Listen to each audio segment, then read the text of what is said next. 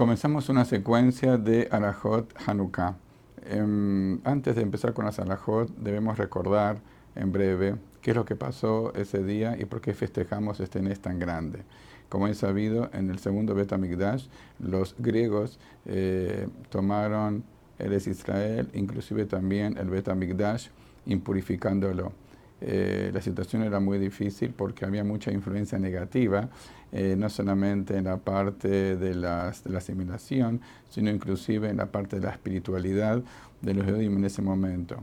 Y por consiguiente, Yohanan Cohen Gadol y sus hijos tomaron riendas en el asunto e hicieron una guerra que era imposible ganarla, pero con la ayuda de Hashem y los milagros,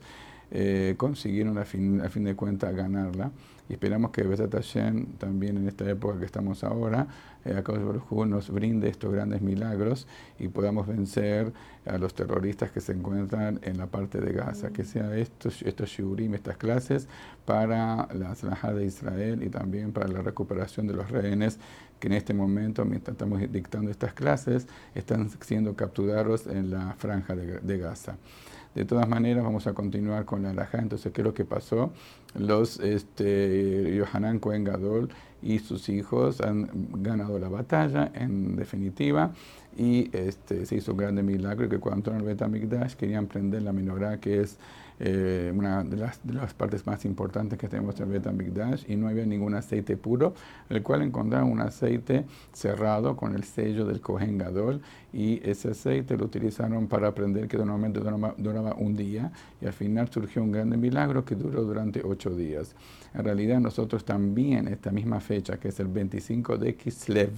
generalmente cae en el mes de diciembre, el 25 de Kislev, también eh, recordando ese milagro que duró por ocho días, nosotros este, festejamos de alguna manera esta grande, este grande eh, milagro que tuvimos, pero no solamente el hecho de la vela, sino eh, eh, la guerra que ganamos, que justamente cuando nosotros prendemos, nosotros agradecemos a Hashem también todos los milagros que tuvimos. Por eso que esta es una mitzvah muy, pero muy grande e importante, a tal punto que Rambam dice que es una mitzvah Javivá Meod, que en español quiere decir que es una mitzvah muy, pero muy querida, porque está escrito en la Gemara que